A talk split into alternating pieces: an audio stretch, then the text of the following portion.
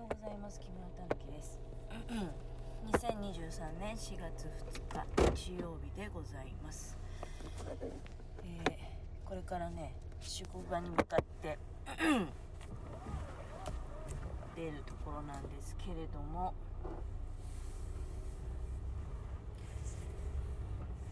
そうちょっとね出かける前にあの YouTube 見てたんですけど時間が読めない割にはねなんかいや今日も割と早くすっきりと目覚めておりましたのでだんだんやっぱり朝ね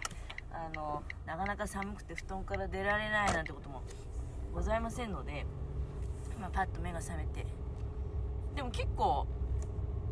まのんびりはしてたけどね、うん、あの一人だったからでいろいろこう猫ちゃんのお世話とかやることやりながらお湯沸かしたりね。朝ごはんもさっと食べてああどうしたらいいのかな。すいませんすいませんいませんちょっと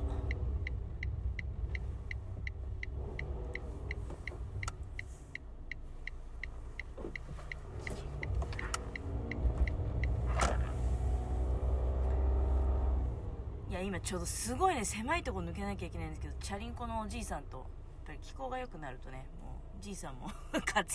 活動するのが早い。あの、珍しいんですけど。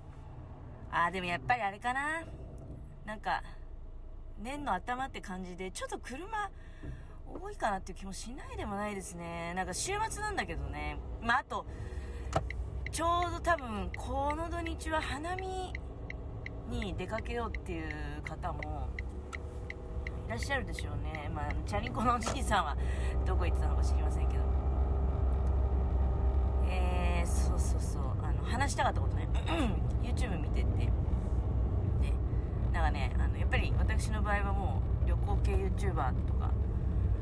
まあスーツさんの場合はまあ鉄道系ってことなのかな。ドスコイさんとかねそういう動画を拝見しててでふっとこうパッとひらめいたことがあって思い出したんですよ。あの私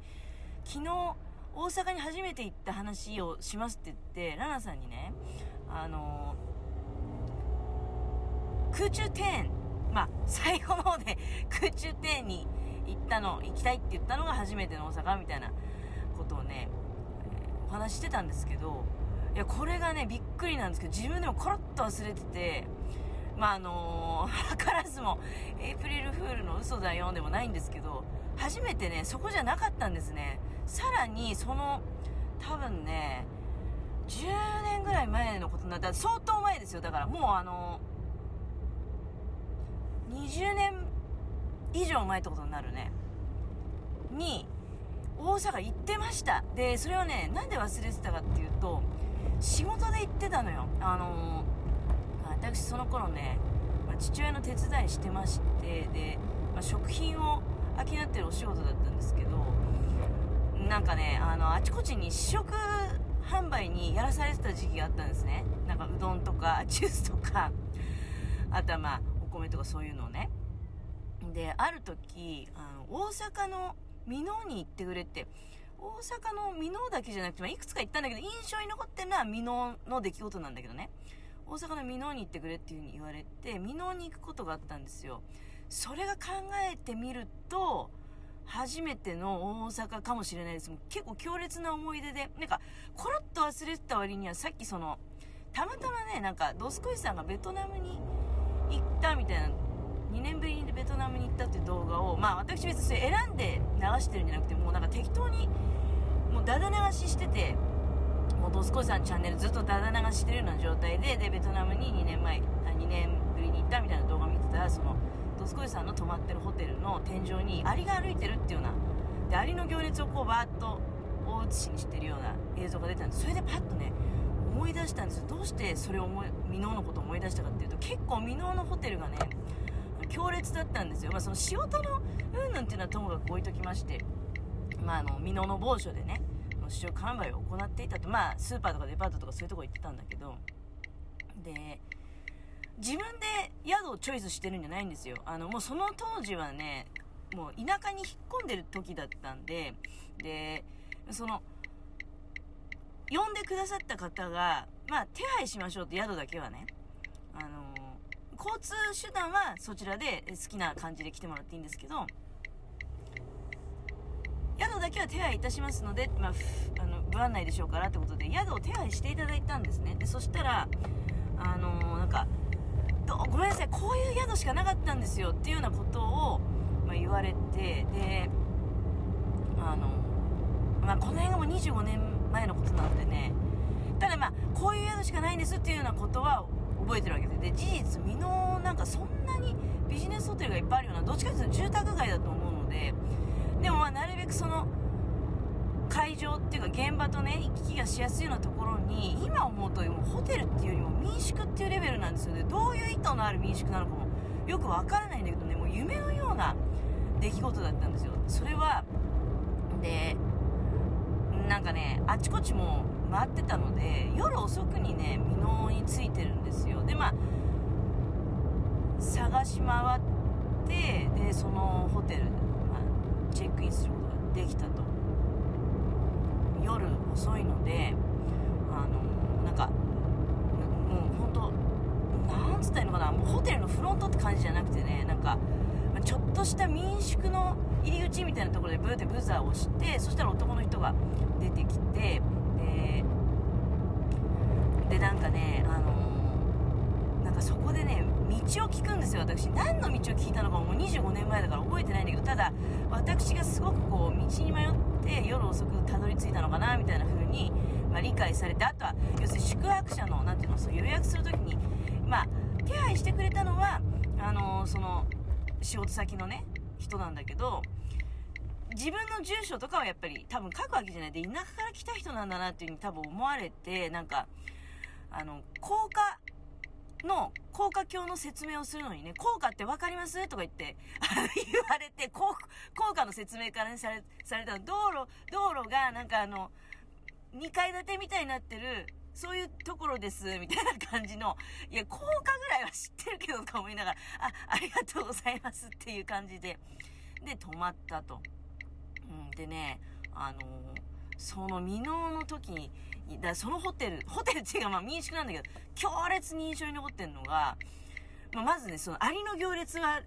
重なってるんですよ。アリの行列があったので、私あんまり虫得意じゃないのに、アリがいるとか思って、でも何も言えずね、あの、こう我慢するしかないと思って、まあ、ベッドに上がれば、床にアリの行列がおったんですね。ベッドに上がれば、まあ、ベッドまで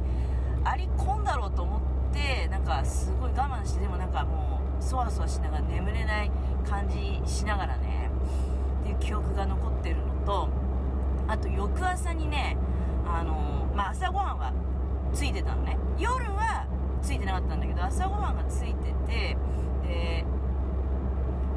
その時に出てきた人がね全員誰一人として日本人じゃなかったんですよ。あのー、おはようございますぐらいのことは声をかけられたらこちらも普通の家みたいなまあ一応普通の家みたいなっていうかまあ普通のなんていうのダイニングキッチンみたいなところにテーブルがいくつかあるのに案内されてもうなんか夢のような今記憶なんだけどね、まあ、ほぼほぼ夢レベルの記憶しかないんだけど。ただ強烈だったのはえ日本人が1人もいないって何人かも定かじゃないんだけど、まあ、多分あの時のねその当時の印象でインド人かなと思ったんだけどあいやそっち系の人です。あの中国人系とかそういうんじゃなくて明らかにもうインドとかなんかパキスタンとかそっち系の顔立ちの方ちょっと浅黒い感じのね、うん、まあいや全然悪い印象はないんだよ。でも朝ごはんもすごい美味しかったしなんか確かね普通の和定食だったんですよ。どうどうでした？っていう翌朝あの現場に行って朝会うじゃないですか。あの宿ってどうでした？とかって聞かれた時にあのなんか朝日本人が一人もいなかったんです。よあのホテルの中の方に。お客さんじゃなくてだよ。ホテルの世話する人は全員夜出てきた人は日本人だったんだけどね。もしかしたらその方がオーナーだったのかもしれないけど。いやいや使ってるのは要するに外国人だったっていうことなのかもしれないけど。そんなね強烈な思い出が未納でございました。で未納の時はね現場が終わった後に帰る前にあのやっぱり箕面といえば箕面公園有名じゃないですか。でちょっとまあ行ってみてやろうと思って軽くね全部行ったってことじゃないんだけど軽く入り口ぐらいまでその滝まで行けたのかなあの時。そこら辺がもうね記憶定かじゃないんだけどこれもまた強烈に覚えてるのはねもみじの天ぷらっていう看板がもうなんか結構あちこちに貼ってあったのは今コロナとかでね多少なんか影響あってどうなってるかわかんないけどもみじの天ぷらっていう看板がもうバンバンとでもなその時ねシーズンオフの時だったからあのもみじの天ぷら食べられなかったんですよ。なんかもうお店がやってるのかどうかわかんないような状態で。秋じゃなかったんでね。ああ残念だなもみじの天ぷら。でもなんか私はその時にもみじの天ぷらって看板見てやっぱり大阪の人って大したもんだなってこれも自分の印象ではっきり覚えてるんだけどその山から降ってくるもみじの葉っぱを天ぷらにしてると思ってたのねその時は。今みたいにスマホがあってスマホで調べるとかそういうまだ25年ぐらい前だってそういう状況じゃないからいやなんか大阪の人ってもう本当にバイタリティあんなみたいなそのもみじ山のもみじまで天ぷらにしてるわけ。確かに箕面の名物とは聞いてはおったけれどもまあなんか家のそのお父さんとかお母さんから下話でねもみもみじの天ぷらとか言うよねみたいなこと聞かされてたからでもまあその看板を実際見てねすごいなって思っていたんだけどそれこそ今おしゃべりするためにもみじの天ぷらってどういうことなのかなって調べてみましたら箕面名物は確かにもみじの天ぷらなんですが別に山にあるもみじをねあのー、かき集めて天ぷらにしているのもちろんそんなことは綺麗に洗ってるとかそういうものじゃなくてちゃんと塩漬けにしたもみじをだからどっかから仕入れてくるってことだよね。塩漬けにしたもみじを塩漬けしたものを天ぷらにして販売しているそうです。私ねこの話を聞いてぜひ今度行きたいとこまた出てきました。大阪で。今度大阪行ったら箕面に行きたいなってことを強く思うようになりました。箕面に行ってもみじの天ぷら食べてみたいな。箕面の滝をもう一回もう一回が初めてか分かんないけど見てみたいなっていう風にねしみじみ感じました。秋は行ってみようかな。